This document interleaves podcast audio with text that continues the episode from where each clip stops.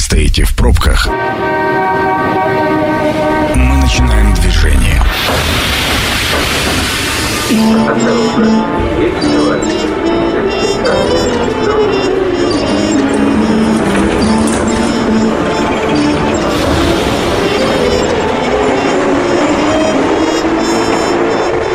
Метро. Главные темы Красноярска.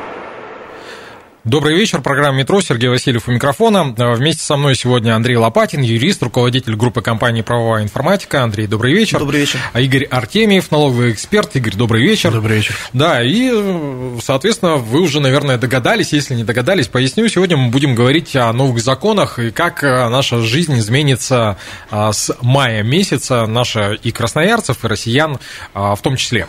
Ну что, господа, предлагаю начать. Знаете, вот лично то, что а, мне, как отцу, да, я думаю, и вам тоже греет душу, о том, что с 1 мая вступил, э, вступили в силу изменения в закон о дополнительных мерах господдержки э, семей, имеющих детей, в частности, о праве отцов на получение мат-капитала. А, значит, э, соответственно, отец имеет право получить мат-капитал в случае, если а, мать ребенка не гражданка Российской Федерации и, и если она умерла. Но, кроме того, предполагается, что отцу будет положен мат-капитал, если мать оставила ребенка в роддоме, больницы и дала согласие на усыновление. А, соответственно, и кроме того, мужчины, которые там получают детей от суррогатных матерей, тоже имеют право на материнский капитал.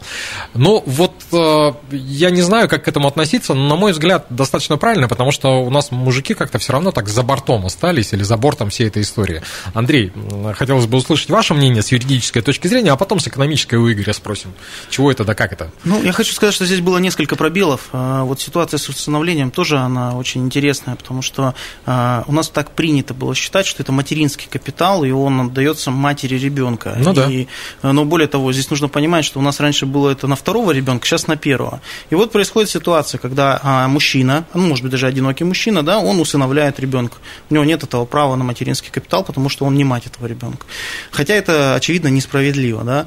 Вот эти вот моменты и призван был вот этот закон изменить, изменить вот эту ситуацию, ну и, в принципе, восстановить некую справедливость. То есть там вот три ситуации, про которые вы обозначили, они действительно сейчас решаются. Это mm. хорошо, это плюс. Угу. Игорь, с экономической точки зрения, вообще, а, что есть на сегодняшний день вот а, материнский капитал? Ну, фактически это огромная мера поддержки, очень серьезная, при этом государственная мера поддержки. И вот если мы говорим про одиноких родителей, да, в данном случае отцов, э, очень важный момент, э, действительно, мы назвали его материнский капитал и не вдумались в то, что мы фактически дискриминацию допустили. Да, то есть, э, так как это мера поддержки, она идет за ребенком. И фактически вот эта вот э, поддержка, она должна была адресно идти ровно за ребенком, да, за рождением ребенка. И вот сейчас вот это устранение, оно происходит, ну, устранение вот этих ошибок, оно происходит. Потому что действительно это не помощь маме, это серьезное подспорье для того, чтобы вырос хороший там, человек, гражданин нашей страны, да. И вот э, материнский капитал, это как раз одно из тех э, моментов, когда дают дополнительную гарантию для семьи, чтобы они ну, не боялись рожать, да, то есть чтобы они не боялись, что у них там там не будет денег на что-то. И, кроме того, очень удивительная вещь, но с точки зрения экономики, оно стимулирует очень на многие вещи. С одной стороны, это стимулирует рынок э, строительный, с другой стороны, это стимулирует очень серьезно Э, связанные там э, механизмы на там, материнской да, истории, то есть это рождаемость и прочие вот эти вещи. А самое, что удивительное, первое время, когда он только начался, огромное количество людей, фактором задумывались о том, что пойдем мы еще одну рожать. Говорит, ну, конечно, там же материнский капитал, надо закрыть ипотеку. И вот это вот был один из такой стимулов, дополнительных бонусов, да, в сторону, с точки зрения уже финансового рынка. И мы говорим, это такая многопрофильная мера поддержки, которая сегодня очень серьезно помогает. Ну и самое главное, что здесь очень интересно родился э, фактор э, такой, э, даже не политический, такой интересный, социальный. Это стала такая мера очень серьезного ну, фактора заботы. Угу. И вот э, нам начали показывать, что и вот как только шла речь, любая речь начиналась о том, что материнский капитал будут э, убирать, и тут резко начинались такие вот э, уже обсуждения, волнения. То есть, э, и это стало такое хорошее подспорье, такой интересный способ. Угу. А случайно нет статистики, ну, понятно, там же, э, когда материнский капитал э, принимался как мера поддержки, там же его можно было использовать на расширение жилплощади, на образование ребенка, либо стаже на пенсию матери, ну, которая по уходу за ребенком не работает, да, соответственно, вот мне интересно, сколь, какая цифра перекочевала в пенсионный фонд? Ну, если честно, я точно эту цифру не помню, но помню, что она была меньше 3%, это точно. Ну вот мне... А это невозможно. Смотрите, мы ввели вот этот материнский капитал в тот момент, когда ну, должно было произойти рождение нового ребенка, и, и вопрос о его образовании возникнет еще через 3-5 лет. То есть еще, то есть не может эта норма конкурировать с жильем, потому что еще дети не подросли. Ну да. Поэтому, и... то есть, возможно, дальше будут больше использовать. Ну, я и... думаю, нет. На самом деле, смотрите, смотрите, у нас очень тяжелая обеспеченность да, с точки зрения ипотеки. Вот сейчас уже те меры поддержки, которые делаются в рамках ипотечного рынка, мы уже видим, что мы очень жестко э, зависим от этой меры поддержки, да, в том числе и в строительном рынке. Поэтому конкурировать мы еще не скоро сможем, да, даже с образованием. Мы, скорее всего, станем конкурировать с другой мерой поддержки. Это трата его на обычную жизнь. Угу. Ну, коль скоро заговорили про ипотеку, да, давайте э, сразу перескочим на эту новость. Э, значит, э, условия по льготной ипотеки на новостройки должно снизиться с 12 до 9% годовых, с учетом того, что и ставка Центробанка снизилась еще на 3%, да, соответственно, сколько-то отыгралось. А, значит, максимальная сумма кредита для Москвы и Московской области, Санкт-Петербурга и Ленинградской области 12 миллионов рублей, для регионов до 6 миллионов. А, вот, э, собственно, такая история. И более того, насколько я понимаю, э, президент обращался с э, воззванием, посланием продлить эту историю до конца года, потому что она была запланирована до июня. А, вообще, на ваш взгляд, льготная ипотека, насколько это рабочий инструмент в нынешних условиях? Мы же понимаем, что в совершенно фантастическое время живем, по-другому и не назовешь. С экономики начнем, Игорь. Ну, смотрите, фактор первый с точки зрения работы. Это, наверное, один из главных механизмов, который ждал строительный рынок. Все, что касается индивидуального строительства, ну, в данном случае э, жилищного строительства. Э, это был первый момент, фактор очень важный. Второй фактор, который здесь э, серьезно играет, это фактор для людей, которые имеют низкий средний достаток. Э, это была катастрофическая мера, да, то есть как только они начинали узнавать только о факторе ипотеки, да, которая была там по конским абсолютно процентам, они понимали, что все, то есть, ну, как чуть ли не жизнь кончилась, да, то есть, и вот э, как только вот этот э, отдышка, ну, то есть, передышка наступила, да, вот эта вот процентная ставка, то есть, резко начали пытаться получать эту ипотеку, угу. потому что у нас в России очень удивительный фактор сработал вот за это с 24 февраля, как только а, ставка возросла, то есть э, особенно где ее начали болезненно называть даже, даже не давать, а просто называть в 20%, а, резко произошел остановка ипотечного рынка прям резко. То есть люди все равно что-то считают, да, все равно понимают, что они не в состоянии это будут выплачивать. И э, так, э, вот этой эластичности по стоимости ее практически нет. То есть э, люди понимают, что вот, вот уже граница, и они пошли в аренду. Вот она граница, и они пошли в аренду. То есть и вот эта граница очень серьезная. А с точки зрения экономики, на самом деле, а, очень глобальное воздействие осуществляется на строительный рынок. То есть э, эта мера даже не для людей. Это мера для строительного рынка. А банковский сектор? Ну, они же, по идее, но ну, если под 9%, то люди, наверное, с большей же охотой пойдут брать, нежели чем под 12%, а уж тем более под 20%. Ну, вы знаете, на самом деле, если считать экономику, я не верю, что на ипотеке вот э, в рамках вот этой вот льготной ставки они прям дико зарабатывают. Ну, как бы, то есть, я сейчас этого не вижу, то есть, э, что это там основной там доход или что-то происходит там в, в рамках основного маржинального дохода. В будущем, да, возможно. Говорю, здесь а, первый базовый фактор, то есть, э, банки, они всегда обслуживающие как бы, да, то есть структурой становится на отрасль. Угу. Но, говорю, для строителей, для ввода квадратных метров, потому что у нас стройка же мультипликативная, там 5 минимум отраслей рядышком стоит, как бы, и если у нас строечка начинает немножко проседать, у нас проседают сразу 5-6 отраслей. Говорю, это очень такая мощная история. Почему и последним фактором поддержки являлось строительство? Потому что ждали, то есть потом там нельзя молниеносно действовать. Угу. Там как раз вот эти вот балансы. А, с точки зрения людей, а, здесь, с одной стороны, смотрите, у нас огромная перекредитовка, у нас огромная на сегодняшний день уже э, история того, что мы потолка уже практически, потолок зарплат уже практически нащупали, и дальше ее развивать некуда, ее надо будет обслуживать. А у нас и так э, не такой уж большой э, остаток свободных денег там на начала, э, ну, то есть на конец апреля, на начало мая, э, по-моему, 13, на 13% упал реальные доходы населения. То есть, ну, это, говорю, это очень серьезная история. Если мы туда еще добавим ипотеку, она станет просто, ну, базовым статьей расходов. Угу. Андрей, вот о чем хотел спросить. А, вот э, насколько тяжело продвигаются вот такие резкие подвижки, ну, то есть э, в законодательном уровне, с юридической точки зрения, потому что мы за два месяца получаем пакет туда-сюда, э, вот такие моментальные качели. Успевает ли это а, отрабатываться и обрабатываться? Мне вообще, у меня складывается впечатление, что у нас, э, ну, не большая часть, но половина законов сейчас, они компенсирующие. Ну, То есть, они имеют, как... очевидно, политический контекст, и это хорошо, на самом деле. Я рад, что работает законодатель достаточно быстро и оперативно. Но я сначала хотел бы вернуться к экономике. Раньше была статистика, что от 30 до 60 процентов строительный бизнес держит э, всю экономику. Да? То есть, действительно, там э, сопутствующие отрасли рядом, которые находятся, угу. они от нее подпитываются. Э, это очень важное, очень хорошее решение по многим факторам. А в социальном смысле мы ушли на двузначную ставку. Это тоже некий такой момент, да, что 20, а теперь 9. Но, опять же, это было предсказуемо, потому что мы после 2014, после Крыма до 16, если не ошибаюсь, да, поднимали, mm. и потом тоже опустили через месяц на 3 пункта. То есть 9% э, для льготной ипотеки – это очень адекватная цифра. И я думаю, что она, ну, по моим подсчетам, от 7 до 9 так и останется до конца года. То скорее всего, не будут трогать. И под конец года мы, скорее всего, уйдем ну, с рыночными кредитами где-то в 15%. Ну, это вот по моим каким-то представлениям. Мне кажется, что здесь важно другой, э, другой еще контекст с точки зрения регулирования. А, дело в том, что, обратите внимание, Хуснулин сегодня сказал, что мы будем сочетать льготную и рыночную ипотеку. Угу. Когда ее только вводили, да, было полтора, и там, 3 миллиона, и 6, да, этого не хватало для покупки квартир ни в регионах, ни в Москве. Сейчас о чем идет речь? Речь идет о том, что 6, например, тоже по льготе, а еще, например, 3, потому что квартира стоит 9, вы берете по рынку не по 9 по льготным, да, а по 12, там, 13, 15.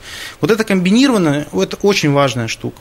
Это один момент. А второй момент... Но это более гибкий инструмент, как минимум. Конечно. А второй момент, э, обратите внимание на некое такое отраслевое просматривание. То есть подписано, что для IT-специалистов 5%, а, то есть это специалисты IT-компаний, которые аккредитованы, которые получают там соответствующую зарплату, угу. для того, чтобы нам сдерживать этих людей, чтобы они не уезжали да, за рубеж и так далее, и каким-то образом поддерживать эту сферу. Такая же схема будет работать для военнослужащих, то есть у них есть льготные ипотеки уже сейчас, а мы понимаем, что в той ситуации, в которой мы ну, находимся, вот эти сюжеты с поддержкой, они имеют ключевое социальное регулирование. То есть чем больше вот таких э, плюсов мы дадим для людей, тем более стабильные мы будем, да, и в, в какой-то части не противоречивы. То есть это все равно сейчас сюжет такой, что да, раздули до 20, теперь будем сдувать до 9, но это такие экстренные меры, и все понимают это. Слушайте, у меня тут э, в этой связи главный вопрос. Э, ну, то есть у нас э, у государства, коль скоро мы говорим про государство, социальная ориентированность никогда не терялась. Ну, то есть мы всегда декларировали, что мы социально ориентированное государство. Но вот реальные какие-то такие меры поддержки, они появляются, ну, у меня ощущение, что вот с началом пандемии вот как-то начали появляться, до этого где-то просматривались, где-то э, что-то там на горизонте, вот это мы планируем, вот это, а сейчас нет, фактически... Нет. На самом деле нет, э, объясню, в чем момент такой мы видим. Вот эта яркость, это плотность информационного поля, да, которое дополнительно дано на освещение этих мер поддержки. И сегодня с каждого утюга действительно кричат слово «мера поддержки», да, скоро оно станет как пиар, э, такое же слово. Вот. И сегодня, на самом деле, деле меры были. Сельская ипотека, да, 3%, там, была там, ипотека под 5, по 4,5%, была для молодых семей. Она не так э, фигурировала и не в таком объеме была. Почему? Вот. Потому что она не нужна была в таком объеме. То есть в таком объеме она, то есть рынок нормально справлялся с той ставкой, да, то есть, которая была там рыночная.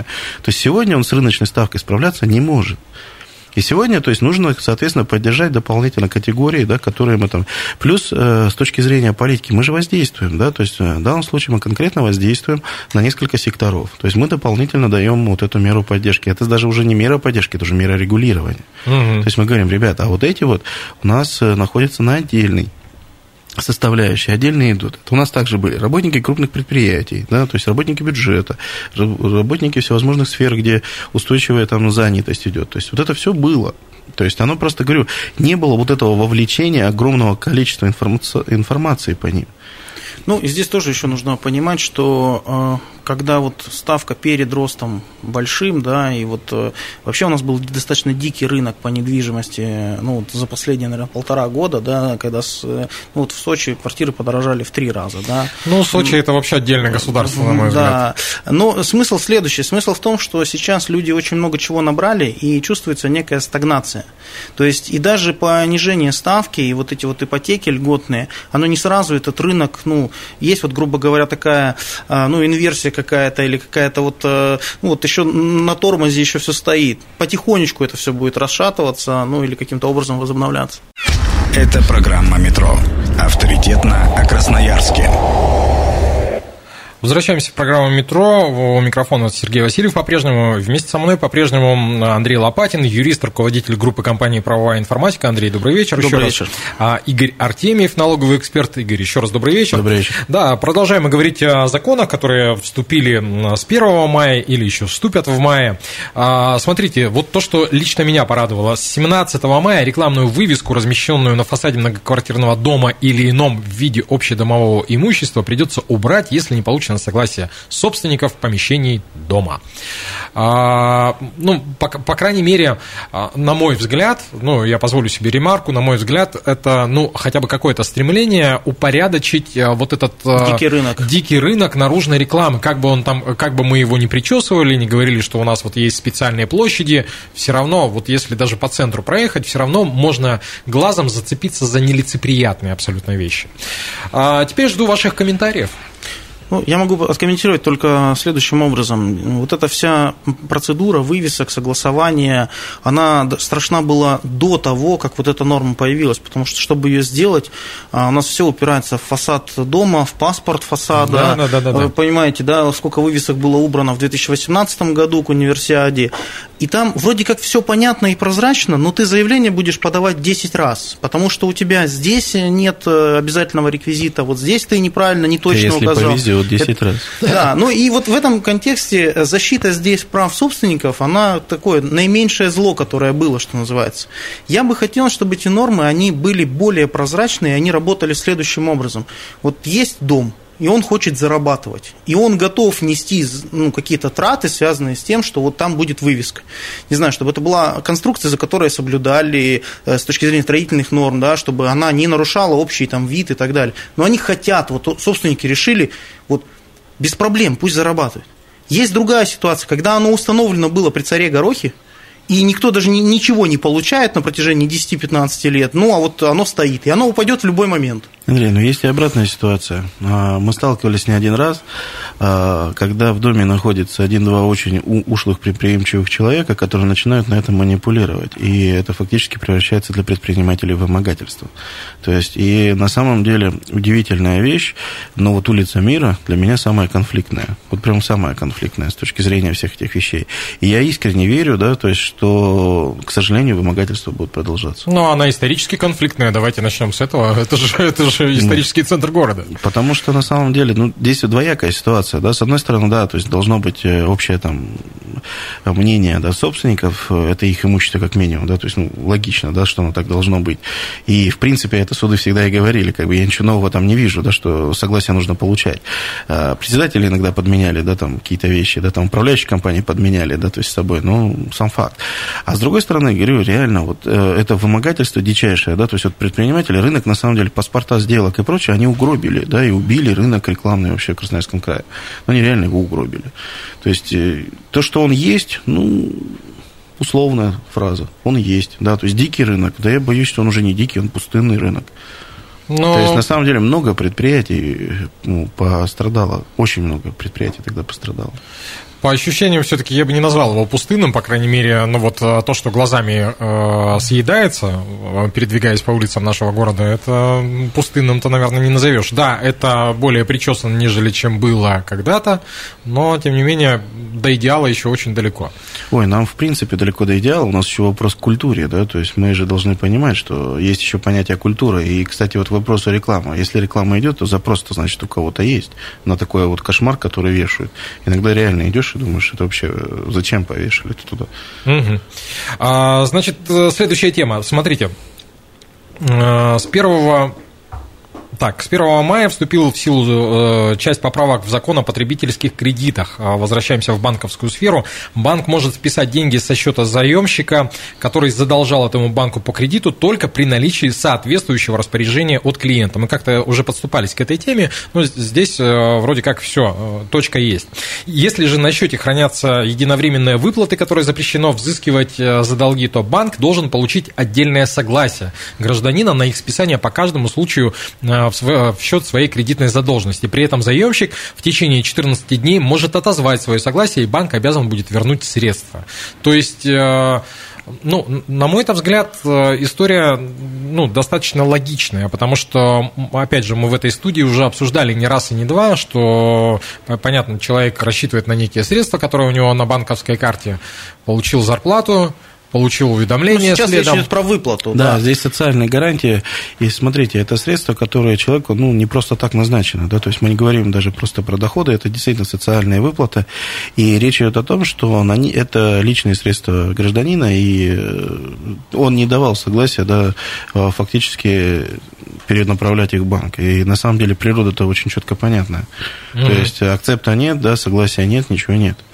Здесь... Но, но раньше же это как-то работало, Андрей? Сережа, у нас э, проблема достаточно большая, она связана с тем, что у нас есть, по сути, два показателя. Я сейчас говорю про банковский сектор и про службу судебных приставов, и про вот эти принудительные списания, угу. о которых идет речь. Вот смотрите, есть фамилия, имя, отчество, есть номер счета, есть количество денег. И вот сейчас, э, и никто не видит, что там внутри. Ну, то есть, условно говоря, 10 тысяч получилось как единовременное пособие, 5 тысяч – это возврат по договору займа, 5 тысяч – это заработная плата. Вот списывать что можно? Заработную плату 5 тысяч и возврат по договору займа 5 тысяч. А вот эти 10 единовременно трогать нельзя. И вот пока у нас у приставов и у банков не появится вот этой расширенной палитры, да, чтобы это было не два показателя, а один, один, да, а чтобы это было, да, чтобы это была одна фамилия с расшифровкой, с расшифровкой да. чтобы мы говорили о, о том, что нужно нести ответственность. Ведь ключевой сейчас момент в том, что ну вот ситуация, не знаю, каждую неделю повторяется по три, по четыре раза. Приставы списали, приставы списали, угу. приставы списали трижды, приставы списали четырежды. Что нужно сделать, чтобы у тебя вернулись деньги? Ну вот э, конкретная ситуация, списывают 2,5 миллиона четыре раза. То есть вместо двух с половиной списали 10. Что нужно сделать? Мне нужно пойти по банкам и сказать, что у меня арестовано, получить в каждом банке справку, а это тоже время. Потом мне нужно попасть на прием к службе судебных приставов, да, а они принимают только в часы приема. Потом мне нужно попасть к приставу, показать эти четыре справки, потом она сделает отмену, и потом эти деньги вернутся.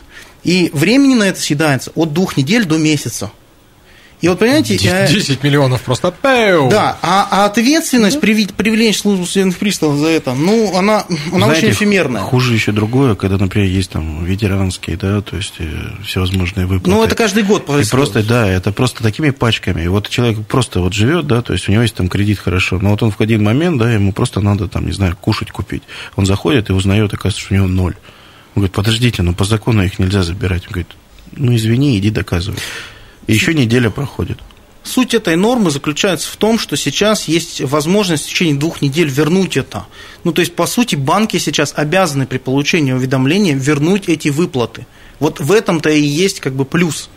Ну и без акцепта, я так понимаю, они не могут списать, э, ну, то есть без разрешения со да, стороны но, владельца. опять же, сама, себе, сама по себе новость говорит, но если это произошло, то есть они как бы не могут, да. но если это случилось, бегом быстрее в течение двух недель в банк. Да, главное, следите за своим счетом теперь. Ага, хорошо.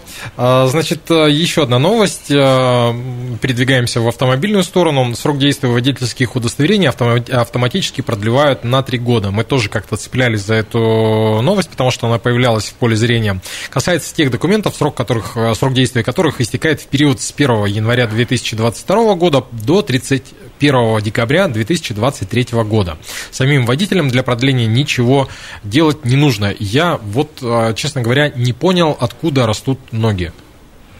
Ну, на самом деле там момент был какой? Ноги были одни на тот момент. А огромное количество вал пришлось на время пандемии. Это да. А, и, соответственно, завал вот этот вот, который был, его надо было как-то убирать. То есть, ну и в данном случае нагрузка, которая сегодня есть, ее тоже надо распределять. То есть я больше не вижу там ничего другого. Ну, то есть это мы пожинаем, скажем так, последствия того, что началось в 2020 году, да, когда у нас э, были массово отменены Конечно. личные визиты и прочее, прочее. И вот этот вал, он накопился, и теперь каким-то образом мы пытаемся открывать шлюзы для того, чтобы отрегулировать эту систему получения. Ну и вторая составляющая. У нас сейчас огромная работа легла на психоневрологические диспансеры. Э, все, что мы комментировали эту новость уже, все, что связано с выдачей справок. То есть, возможно, они ну, просто не будут не в состоянии да, э, а, обработать такое количество запросов, будут очереди и так далее. Ничего в этом плохого нет. Ну и будут ли, да, будет ли то количество специалистов, которое будет работать с этими запросами. А еще пару, наверное, новостей успеем обсудить. Наша любимая СПБ Система быстрых платежей. А, с 1 мая максимально возможная сумма денежного перевода через а, систему быстрых платежей увеличится с 600 тысяч до 1 миллиона рублей. Ежемесячный лимит же при этом бесплатных переводов останется на уровне 100 тысяч рублей. А, кроме того, с 1 мая в СПБ появится, появилась возможность выполнять трансграничные переводы, но с оплатой комиссии. Ну и там дальше подробности оплаты комиссии. Это наш ответ Чемберлену? Если можно проголосовать, чтобы комиссию сделали с... Э, увеличили сумму без комиссионной, вот это было бы замечательно, потому что 100 тысяч, при том, что ты можешь ну, перевести да. миллион, ну это смешно. А норма абсолютно точно пытается каким-то образом продублировать, заменить, я не знаю, создать какую-то альтернативу, да, э, отмене вот этих PayPal и всего остального. Да, да, на самом деле, смотрите, то есть история какая. Очень серьезный удар произошел по PayPal и по всем вот этим вещам, да, то есть люди очень сильно привыкли комфортно платить. Э, единственный э, инструмент, который на сегодняшний есть близкий по комфорту, да, это СПБ. И плюс это еще одна мера поддержки, которая дополнительно дает малому бизнесу экономить на эквайрингах. То есть, и в данном случае а, вот такую вот норму ввели. А, СПБ еще очень интересная штука тем, что мы, с одной стороны, очень долго в этой студии боролись за отмену налички, да, то есть, а теперь в этих реалиях, да, ее как бы нужно все больше и больше.